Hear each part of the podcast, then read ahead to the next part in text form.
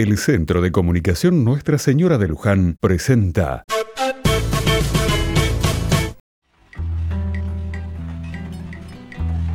Otra mirada. Hoy se cumple un aniversario de la muerte de Juan Gabriel Brochero, conocido como el cura Brochero. Nacido en el paraje llamado Carreta Quemada, próximo a Santa Rosa de Río Primero en la provincia de Córdoba, el 16 de marzo de 1840.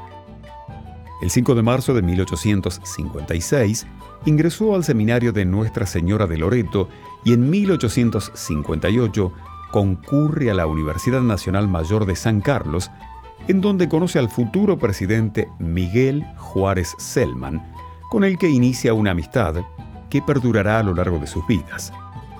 A los 26 años se ordenó sacerdote.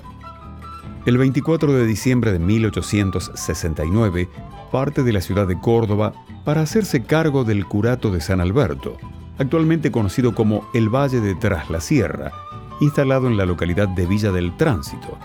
Allí inició su misión edificando la Casa de Ejercicios Espirituales de Tras la Sierra. Organizó a los pobladores de esta región entonces muy apartada, construyendo con los vecinos el llamado Camino de las Altas Cumbres, incluyendo interesantes puentes de piedra que al cabo de 200 kilómetros unió la población de Villa del Tránsito, actual Villa Cura Brochero, con la ciudad de Córdoba.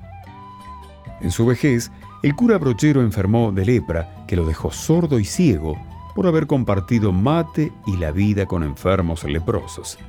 Caracterizado por usar un lenguaje popular, sus últimas palabras fueron, ahora tengo ya los aparejos listos para el viaje. El proceso de canonización se inició en la década de 1960. Brochero fue declarado venerable por el Papa Juan Pablo II en 2004 y beatificado en una ceremonia presidida por el cardenal Angelo Amato, en la pequeña localidad cordobesa de Villa Cura Brochero, el 14 de septiembre de 2013 durante el pontificado del Papa Francisco. Fue canonizado el 16 de octubre de 2016 en una celebración presidida por el Papa Francisco en la Ciudad del Vaticano.